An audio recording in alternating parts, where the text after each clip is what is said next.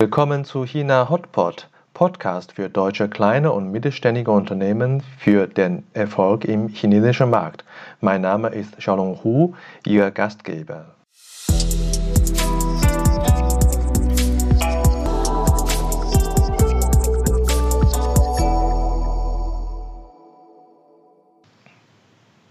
Hallo, willkommen zu China Hotpot. Heute Episode 24 bei uns zu Gast Harald Dumhardt, Produktmanager K-Motion von der Automationsfirma Keber aus Österreich.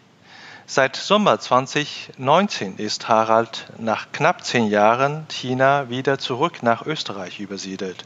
Heute ist er in einer hierarchielosen Organisation als Performance Lead für die Leistung des Robotik-Produktmanagement-Teams verantwortlich. Das intensive Arbeiten fällt ihm leicht. Gerne erinnert er sich an die Zeiten in China, wo er nächtelang als Technical Director in Maschinenhallen Software programmiert hat, um den engen Zeitplan der chinesischen Kunden einzuhalten. Später als Area Product Manager treibt er die Produktlokalisierung der Firma Keba voran. Er erzählt uns, warum die Lokalisierung der Produkte und der Organisation von großer Bedeutung sei, wenn man in China Markterfolg erzielen möchte. Guten Morgen, Harald. Grüß dich. Hallo, grüß dich, Shalom. Freut mich, dass ich bei deinem Podcast mit dabei sein darf. Ja, äh, danke für deine Zeit. Ich weiß, du bist äh, sehr beschäftigt. Immer. Und äh, darf ich fragen, hierarchielos heißt das, dass man äh, viel arbeiten darf? Hierarchielos äh, heißt, äh, dass wir versucht haben, möglichst äh, wenig äh, Chefs zu haben, eigentlich gar keine mehr. Das heißt, wir sind eigentlich Teams beziehungsweise Kreise, die sich da spontan zu Projektteams zusammenfügen können und die halt da sehr zielgerichtet und schnell und auch agil ja auf die äh, Änderungen am Markt oder auf die Bedürfnisse der Kunden eingehen können. Das ist heißt, kein Chef, sondern wir teilen uns die Aufgaben auf und machen das sehr ja, easy, easy going. Also mit dem modernen äh, Wort heißt es agil oder selbstständig, selbst und ständig. Da ist sicher was Wahres dran, genau. Ja, ich äh, freue mich umso mehr, dass du quasi jetzt äh, Zeit nimmst für äh, unser Gespräch. Und wir wollen heute über deine China-Erfahrung äh, sprechen. Und äh, wann bist du nach China gekommen und wie bist du auf die äh, Chance gekommen? Ja, also ich habe äh, Anfang 2007 bei der KEBA im Headquarter in Linz als äh, Application Engineer zu arbeiten begonnen und war damals äh, für unser Produkt Keblas zuständig. Das ist eine Lösung für Kunststoffmaschinen. Und habe dann nach meiner Einstellungszeit äh, die chinesische Niederlassung, die war dann noch ziemlich neu betreut, technisch. Ja, wir hatten damals zwei äh, Österreicher in China und als deren Arbeitsvertrag ausgelaufen ist, äh, muss ich sagen, hat es auch bei mir privat sehr gut gepasst und ich hatte eigentlich immer schon ein bisschen den Wunsch und die Ambition mal, zumindest für ein paar Jahre, also die zehn Jahre waren nicht geplant, muss ich ehrlich sagen, aber zumindest für ein paar Jahre im Ausland zu arbeiten. Und China ist ein, ja, ein sehr interessanter Markt, hat mich gereizt und da habe ich gesagt, okay, ich, äh, sehr gerne will ich das mal probieren. Ja, ich weiß, dass du, äh, äh, bevor du nach äh, China äh, übersiedelt hast, warst du schon auf Dienstreise äh, in China gewesen. Und was ist da anders, als du äh, wirklich von dort aus auch äh, gearbeitet hast? Ja, richtig. Also ich war einige Male äh, schon äh, auf Dienstreise in China, auch längere Dienstreisen. Ich glaube, die längste waren fast zwei Monate. Ja, und aus diesem Grund habe ich auch gedacht, dass ich weiß, auf was ich mich einlasse oder dass ich das zumindest ein bisschen einschätzen kann was äh, zu einem gewissen Grad natürlich auch gestimmt hat. Das heißt, ich habe die Kollegen äh, gekannt, ich habe mir ein bisschen vorstellen können, wie die Stadt ist. Ich sage jetzt mal wirklich dort zu arbeiten, seinen Lebensmittelpunkt zu verlegen, das war schon äh, noch, äh, waren da Herausforderungen, die man halt, halt bei einer Dienstreise nicht hat. Das fängt damit an, dass man halt als äh, selbstständiger Europäer gewohnt ist, dass man einen Führerschein hat, dass man sich äh, immer frei unterhalten kann. Ja, und plötzlich ist man ein Analphabet, sage ich mal. Und äh, ja, kämpft auch in Alltagssituationen. ja, wie erkläre ich, sage jetzt mal ganz banal, einem Friseur, wie ich es gerne haben möchte. Ja, und ich sage mal, auch beruflich war es natürlich schon auch eine Herausforderung. Ich war, wie du ja gesagt hast, äh, relativ jung. Ich bin äh, mit 24 nach China gekommen und auch einige äh, Mitarbeiter, einige chinesische Mitarbeiter waren schon äh, ja auch teilweise erfahrener als ich. Es war schon auch eine Herausforderung, da sage ich mal auch den Respekt zu bekommen und da auch mal ja, dass wir da halt sauber zusammenarbeiten können. Ja, auf den Punkt würde ich äh, gerne später nochmal zurückkommen, aber erst einmal, du bist mit 24 nach äh, China gekommen, das heißt, äh, du warst damals schon zwei Jahre bei der Firma. Äh, das hätte mich äh, jetzt persönlich mal interessiert. In Österreich ist man sehr früh schon im Berufsleben ne, als Ingenieur. In Deutschland weiß man, dass äh, nach fünf Jahren Studium ist man mit vielleicht ein bisschen Zeit noch äh, vor dem Studium als Zivil- oder Bundeswehr, da ist man mit 25, 26 erst im Berufsleben. Und in Österreich ist man sehr früh schon am Start, oder? Ja, also ich, bei mir war es auch so, ich habe keine universitäre Ausbildung gemacht. Das heißt, ich habe eine, äh, bei uns heißt das HTL, das ist eine technische äh, Fachausbildung, fünf Jahre lang, wo es bei mir der Hauptschwerpunkt war, höhere Elektronik und auch technische Informatik. Äh, habe damals auch wirklich überlegt, ob ich äh, studieren soll und dann war halt das mit China und dann habe ich mir gedacht, ja, ich glaube, da kann ich auch sehr viele Erfahrungen sammeln und äh, ich mache das einfach mal. Mhm. Das ist auch das, was äh, äh, Deutschland oder Österreich auszeichnet, die Ausbildung an sich. Und das äh, schätzt auch die chinesische Regierung sehr. Und es gibt sehr viele Programme, wo auch China solche Ausbildungen äh, in, Deutsch, äh, in China äh, einführen möchte. Und gerade für Ingenieurberuf oder für technischen Beruf sind solche Ausbildungen sehr von Vorteil. Das freut mich sehr, dass es äh, geklappt hat bei dir. Und äh, in, in China, du bist mit 24 äh, dann als Vorgesetzter von manchen äh, Ingenieur, der, äh, die auch noch erfahrener sind. Wie, wie, wie hast du das eigentlich, die Situation gemeistert? Naja, ich habe ähm, mein allererster Job, sage ich mal, das erste halbe Jahr war ich da als äh, technischer Berater in China. Das wollte ich auch so haben. Also ich wollte nicht äh, der Vorgesetzte von diesem Team sein. Äh, eben genau aus diesem Grund, weil ich wusste, die sind äh, teilweise auch schon länger dabei oder ja, ich bin auch, wie gesagt, auch jünger als die. Und ich habe hab schon ja, vermutet, dass das vielleicht äh, Probleme machen könnte. Das heißt, ich habe gesagt, ich will da einfach mal mitarbeiten, mir das mal anschauen und das Team unterstützen. Und ähnlich genauso habe ich es dann auch gemacht. Also ich war dort, habe mir das äh, mal am Anfang gar nichts verändert, sondern mir das wirklich mal angesehen, mit den Leuten gesprochen, versucht, die Probleme zu verstehen und ihnen dann auch zu helfen mit diesen Problemen. Und wenn äh, dir jemand hilft und dir, dich jemand unterstützt, dann äh, vertraust du ihnen auch nach einer gewissen Zeit. Und sie haben gesehen, okay, ich bin jetzt keiner, der da irgendwie den äh, großen Boss spielen will, sondern wir, ich will da wirklich gemeinsam was erreichen mit ihnen. Und das hat eigentlich gut funktioniert und so sind wir wirklich auch zu einer, ich sage jetzt mal, einer Familie geworden. Also wir haben auch viel Zeit am Abend miteinander verbracht. Ich habe teilweise die Familien kennengelernt, die, die Probleme, die es gibt, also nicht nur beruflich, sondern auch privat. Ja, und so äh, sind wir wirklich ja, enger zusammengewachsen und es war eigentlich dann nie ein Problem. Ja, ich denke. Ich glaub, war, Entschuldigung. Kein Problem. Äh, ich wollte nur sagen, dass äh, die zehn Jahre Zeiten dir wirklich viel gebracht hat, dass du nach diesen zehn Jahren sehr erfolgreich als Vorgesetzte und als Manager auch tätig warst. Und am Anfang äh, hattest du, glaube ich, die richtige Entscheidung getroffen, da auch äh, operativ mitzuarbeiten und zu unterstützen. Mhm. Ähm, wir sind ja schon ein bisschen am Thema äh, über, über deine berufliche Erfahrung in China. Äh, vielleicht zum Anfang noch äh, eine kurze Information für die Zuhörer. Was macht äh, Keba in China und was ist euer Produkt oder eure Lösung und wer sind die Kunden? Ja, also ähm, wir sind ein äh, Familienunternehmen, wir sind äh, weltweit ein bisschen mehr als 2000 Leute und waren damals, als ich nach China gekommen bin, wirklich ein kleines Team. Ich sage jetzt mal so ungefähr zehn Leute, vielleicht ein bisschen mehr, vielleicht zwölf. Und äh, damals, als ich angefangen habe, war der Fokus wirklich auf äh, unser Produkt K-Blast. Das ist eine Gesamtlösung, das heißt Hardware, Software, alles, was ich quasi als Hersteller einer Spitzgussmaschine brauche, um die Intelligenz in die Maschine zu kriegen. Also die Software, die Hardware, um eine Maschine zu steuern.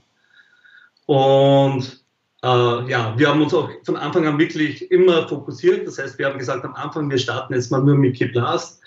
Und später äh, ist auch Chemotion dazugekommen. Das ist quasi das Pendant für die, in der Robotik. Das heißt, ein Roboterbauer, der eine Kinematik baut. Also alles, sage ich mal, ab dem Getriebe könnte dann von uns kommen. Der Motor, die Antriebstechnik, äh, die Steuerung, die Software. Genau. Und die Kunden sind dann äh, Industrieunternehmen aus welcher Branche und aus welcher Nation in China? Ja, also äh, der Kunde ist, wie gesagt, ein Roboterbauer oder ein Spritzgussmaschinenbauer und ich sage jetzt mal der Großteil, also wirklich mit Abstand der Großteil, ich sage jetzt mal 90 Prozent, sind tatsächlich wirklich lokale chinesische Unternehmen. Das heißt, ich sage jetzt mal ein chinesischer äh, Spritzgussmaschinenhersteller, äh, der sich dann für ein Produkt von uns entschieden hat.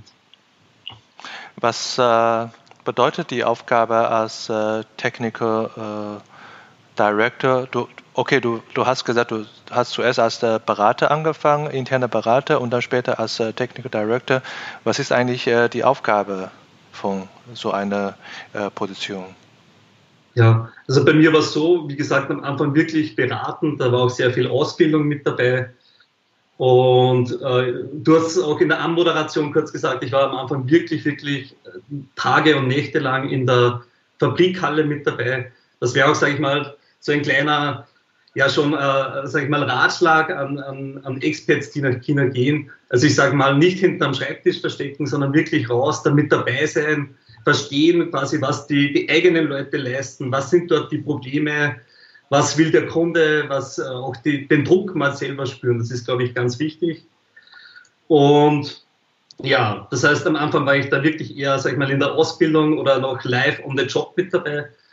Und später ist halt dann doch auch mehr, sag ich mal, oder hat sich auch ein bisschen ins Büro zurückverlagert, wo man halt, sag ich mal, Koordination, Abklärungen, äh, Planung, das heißt, was, welche Funktionen brauchen wir in den nächsten Releases für unsere Produkte, auch sage ich mal, äh, ja, diese ganze Koordination. Das Team war ja dann auch schon viel größer, also äh, sag jetzt mal, am Schluss waren wir bei mir im Team um die 40 Leute ja, da ist schon sehr viel auch zu Administratives zu managen, ja. Mhm.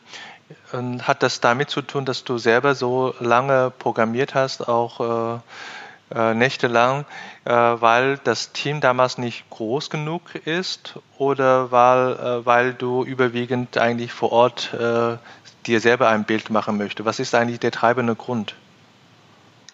Also ich sage es mal, eine, wahrscheinlich war es eine Mischung aus beiden. Es war schon oft aus, aus der Not heraus, wo uns äh, entweder Leute gefehlt haben oder Kompetenzen oder sage ich mal auch der Zeitdruck so brutal war.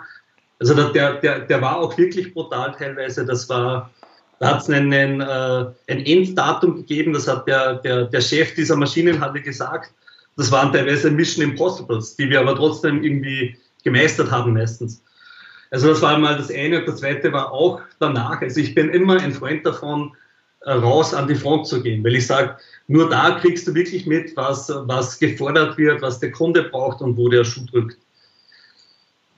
Verstehe. Das, das, mache ich eigentlich bis heute. Ich sage jetzt mal, das letzte Jahr war halt durch die äh, Corona-Pandemie äh, schwierig, dass man reist oder dass man rausgeht. Aber ich freue mich jetzt schon sehr drauf, wenn das hoffentlich äh, wieder möglich ist und ich da auch wieder ja, Frontluft schnuppern darf. Also für mich ist das ein Dürfen und nicht Müssen. Mhm. Zehn Jahre ist natürlich eine lange Zeit. Äh, du hast auch in, in Größenordnung so zwei Phasen, hast du mir im Vorgespräch gesagt. Äh, die zweite Phase, was sind dann die Arbeitsschwerpunkte von dir gewesen? Ja, also vielleicht noch mal ganz kurz in der Phase 1, das war eben diese, dieser Aufbauprozess, diese, diese Grundstrukturen, die wir eben geschaffen haben. Und als das alles da war, haben wir uns halt überlegt, wie können wir äh, unsere Lokalisierung noch weiter vorantreiben. Und da war eine Sache, die wir installiert haben, ein, ich sage jetzt mal, reduziertes lokales Produktmanagement. Da war ich auch mit dabei. Aber wir haben uns auch, sage ich mal, äh, dann später Gedanken gemacht, wie können wir es noch eine Stufe weiter treiben und haben auch eine kleine Entwicklungsabteilung aufgebaut in China. Wir haben den Einkauf verstärkt, den lokalen, und haben auch in der Produktion noch einen zweiten Schritt äh, nachgelegt, ja, wie wir da noch äh, mehr lokalisieren können. Mhm. Äh, das heißt, äh, mit meinen Worten, äh, in der ersten Phase hast du mehr das Management von Projekten und von Engineering von Kundenprojekten zu tun, relativ operativ, Fokus auf die Aufträge und dann in der zweiten Phase auch ein bisschen mehr dazu noch die strategische äh, Themen äh, Lokalisierung der Produkte, Anwendungen und auch in die Umsetzung äh, von Produkten wie im Einkaufsbereich und vielleicht auch andere Bereiche, also die Zusammenarbeit mit Headquarter. Das, das sind so die, die Entwicklung von, von, der, von deiner Aufgabe, aber auch von, von Keba in China, oder? Mhm. Ja, das hast du eigentlich perfekt zusammengefasst. Also äh, nachdem wir mal, sag ich mal, den Grundstock aufgebaut hatten, haben wir jetzt halt zum Beispiel überlegt, äh, äh, wie können wir oder wie kann es uns noch mehr gelingen, dass die, die Anforderungen, die eben vom chinesischen Markt kommen, ich, ich bringe jetzt mal ein Beispiel, wie können wir das noch viel mehr wieder in unsere Produktentwicklung im Headquarter einfließen lassen. Und sage ich mal, da war auch, auch immer die Idee, sage ich mal, wo ist China gut, also wo wir uns auch wirklich immer wieder reflektiert haben, wo, wo hat China die Stärken und was sind die Stärken von Österreich. Da muss ich jetzt mal sagen, äh, Österreich ganz, ganz sicher dieses ganz geplante, strukturierte, perfekte Entwickeln, sage ich mal, wenn es jetzt um in der Softwarewelt um irgendeinen Teil geht, der wirklich tief verankert ist, der sehr viele Side-Effects hat in andere Softwareteile und so weiter dann ist das oft gut, wenn man das vielleicht wirklich, sag ich mal, in Ruhe machen kann in, in seinem Office im Headquarter und wir dann in, in der Niederlassung, wo wirklich Druck, Zeit und so weiter absolut wichtig sind, war halt unsere Stärke äh, das schnelle, äh, flexible, aber auch iterative Arbeiten. Das heißt, wir wussten teilweise gar nicht, was die Anforderung ist, bevor wir vor der Maschine waren und der Kunde uns das sag ich mal, stündlich wieder mitgeteilt hat, wo auch er nicht wusste, was er will, wo er gesagt hat, ja, probiert, probiert's mal aus und dann hat er sich angeschaut, ja, er will es doch anders. Also dieses agile, flexible, das, das, sind halt zwei, zwei unterschiedliche Welten, ja. Und das versucht ihr dann in der ähm, äh, zweiten Phase mit einem lokalisierten Produktmanagement äh, ein, etwas Antwort zu finden äh, für, für den Markt China. Ja, unter anderem. Also wir haben da noch einen Zwischenschritt eigentlich äh, gemacht. Wir haben dann gesagt, okay, wir kriegen quasi ein, ein Software-Framework, wir kriegen ein Produkt äh, vom Headquarter, dass wir uns gleich mal, bevor wir noch eine Kundenanforderung haben, mal anpassen. Weil wir wussten ja dann schon ein bisschen, was braucht jeder chinesische Kunde oder was sind die Sachen, die wir immer wieder implementieren müssen. Das haben wir gleich mal, sage ich mal, auch bei uns schon im Büro fertig und sauber gemacht und hatten, haben quasi den Standard um, um, einen, um, eine, um die Komponente China-Standard erweitert.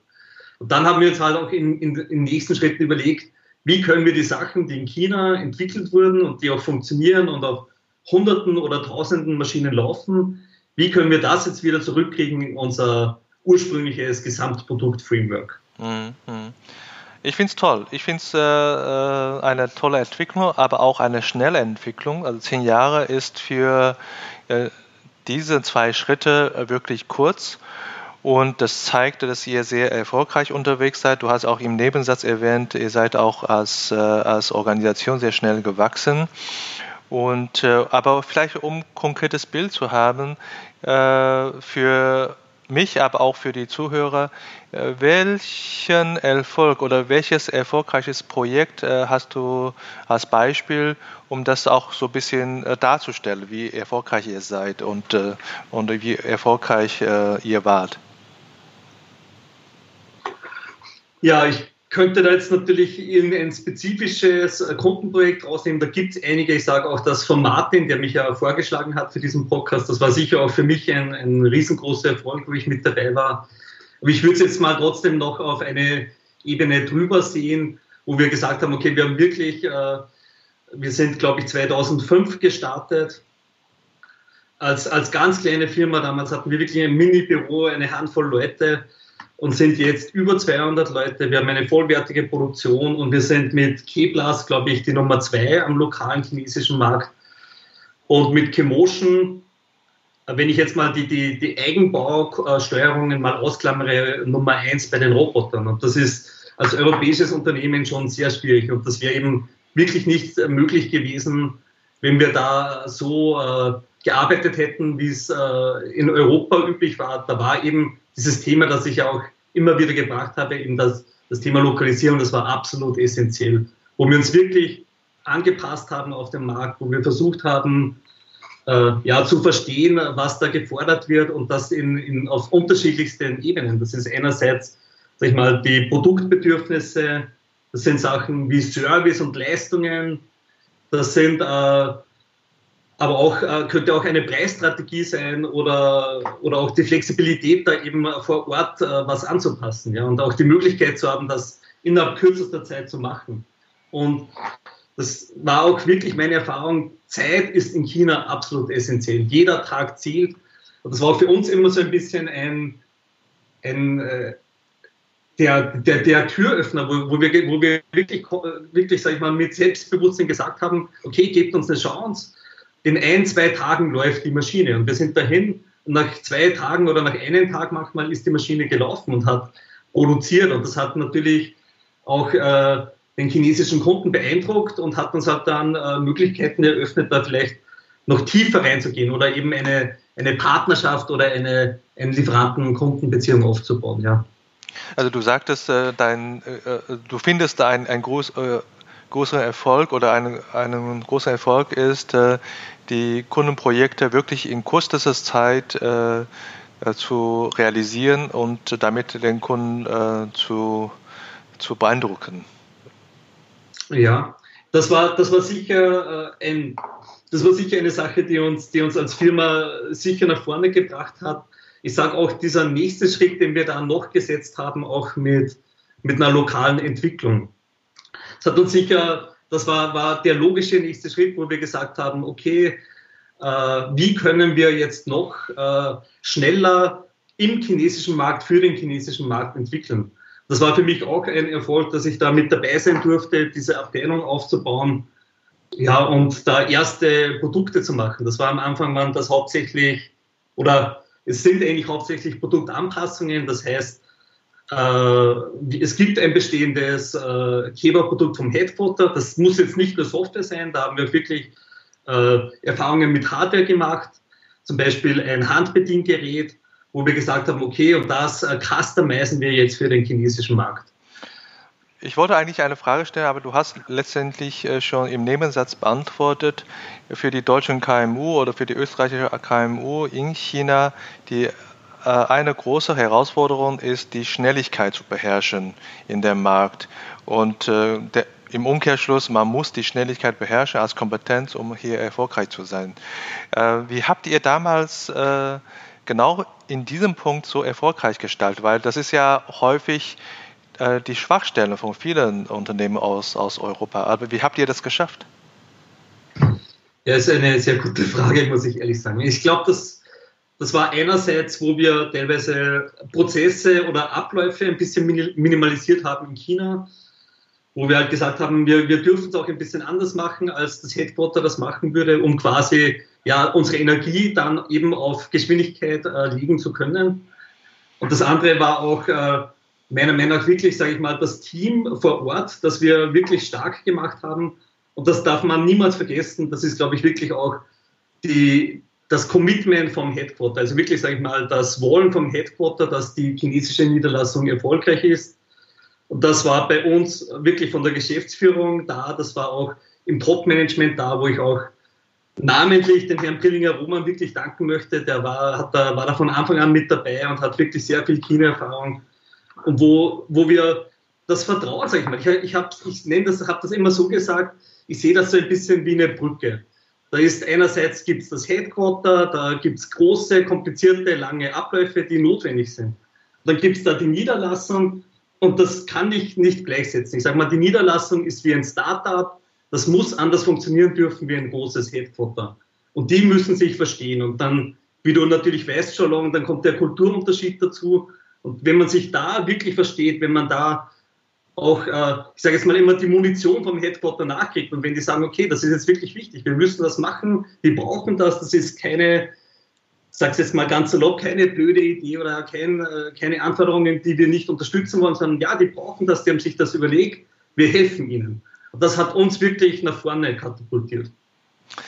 Äh, ich finde es toll. Äh, ich meine, Top-Management-Commitment ist immer wichtig, äh, um solche lokalisierte Prozesse realisieren zu können.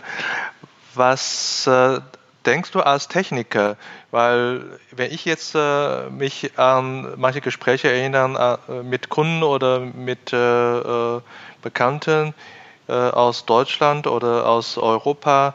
Ein großer Bedenken ist einfach in Qualität von Produkten oder von Dienstleistungen, wenn man zu schnell äh, an den Markt bringt. Was denkst du persönlich äh, äh, an, zu diesem Punkt äh, Geschwindigkeit und Qualität? Wie kann man eigentlich äh, gut kombinieren? Also das ist eine wunderbare Frage, muss ich ehrlich sagen. Das ist auch eine sehr gute Frage.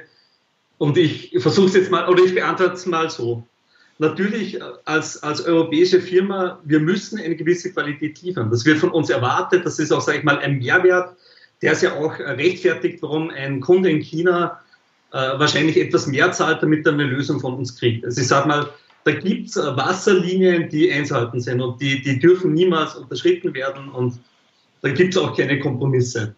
Aber was ich zum Beispiel schon gelernt habe, wenn es jetzt mal wirklich um eine schnelle Inbetriebnahme geht, verzeiht dir ein chinesischer Kunde mehr, wenn da vielleicht noch nicht alles perfekt ist, wenn da mal ein Text nicht perfekt übersetzt ist, vielleicht noch ein Icon fehlt oder auch vielleicht mal irgendwo ein kleiner Fehler passiert, wenn du schnell bist, weil er es dir zutraut, dass du auch diese, diese ist, unter Anführungszeichen Kleinigkeiten, die natürlich in Europa ein No-Go wären, aber dass du das auch dann relativ zeitnah wieder ausmerzen kannst.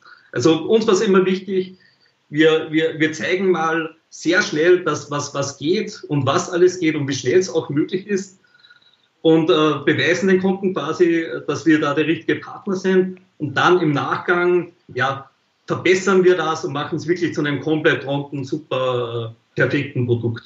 Das war so ein bisschen unsere, unsere, unser Ansatz, ja. Das setzt aber voraus, dass äh, die Leute vor Ort äh, oder das Manage Management vor Ort oder das, äh, vielleicht das so, sogar das Projektteam vor Ort kann entscheiden, was ist relevant oder was ist wichtig für den Kunden, was nicht.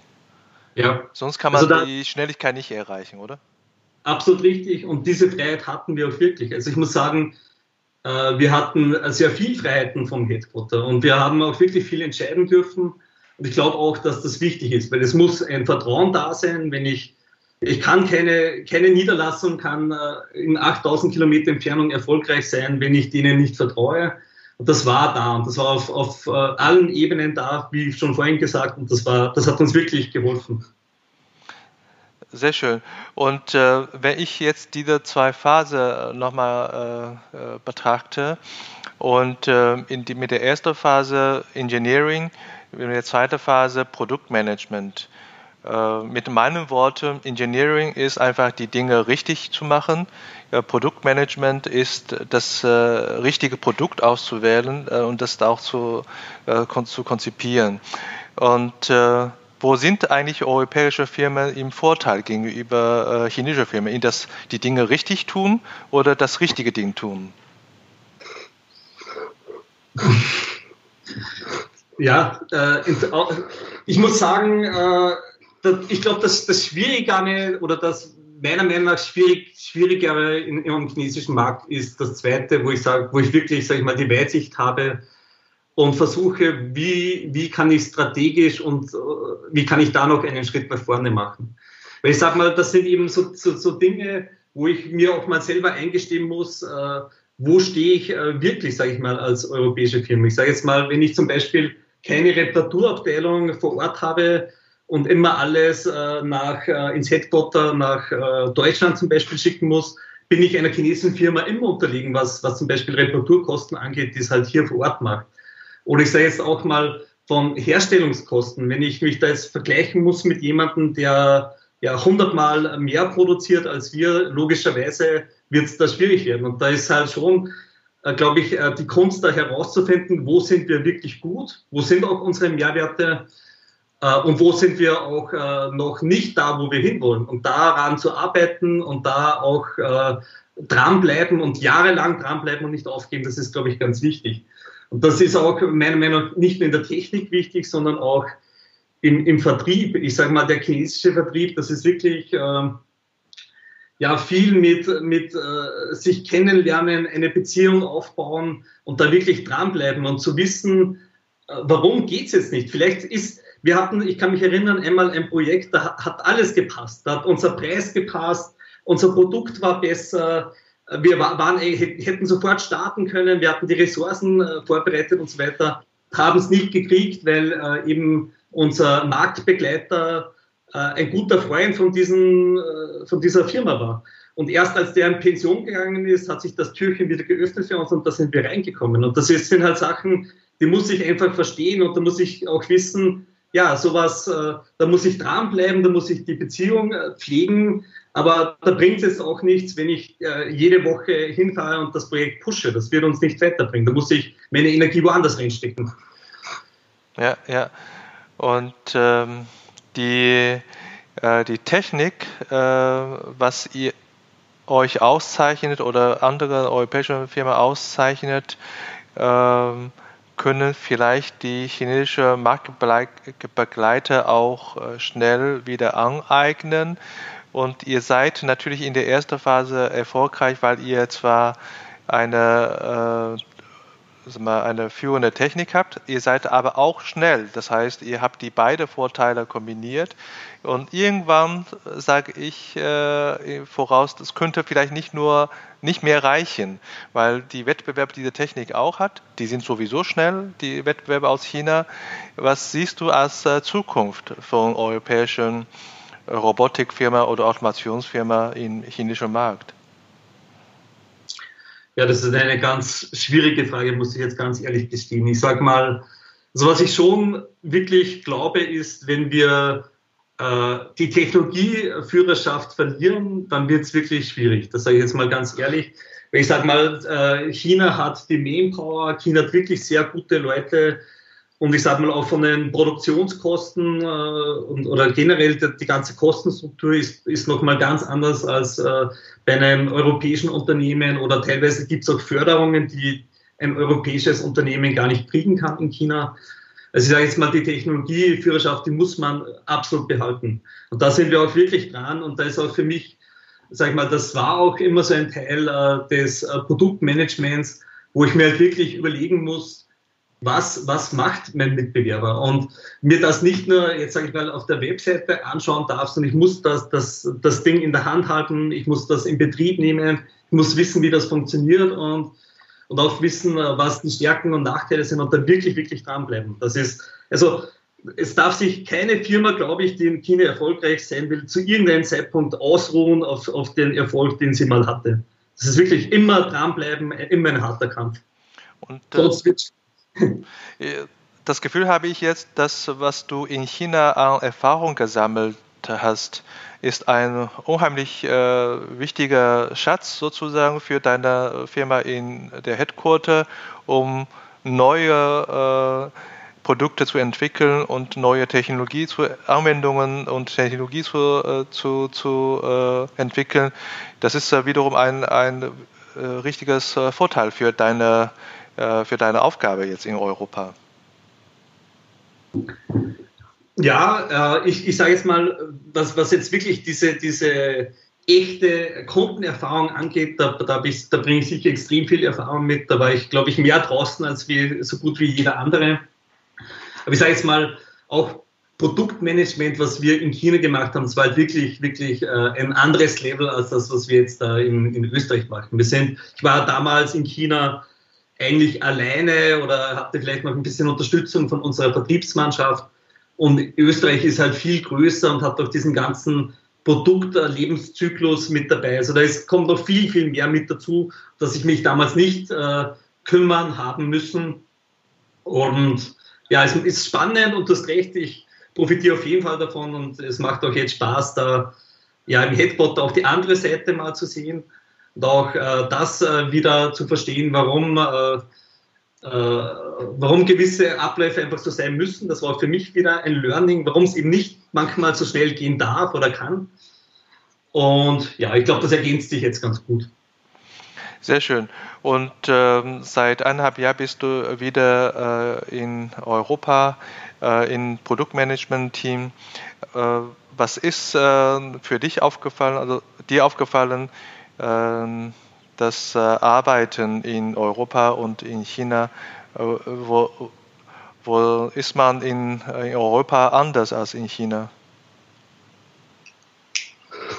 Äh, ja, natürlich ist das anders. Also ich kann da ja jetzt mal nur von unserer Firma reden, aber natürlich siehst du auch, wie es bei anderen läuft. Ich, ich sage jetzt mal in China, das war schon wirklich ein 24-7-Job. Also es war wirklich, sage ich mal, rund um die Uhr und auch am Abend. Also es war, glaube ich schon, dass ich äh, von den sieben Abenden, glaube ich, sicher vier oder fünf entweder mit Arbeitskollegen oder mit Kunden verbracht habe. Das gehört da mit dazu.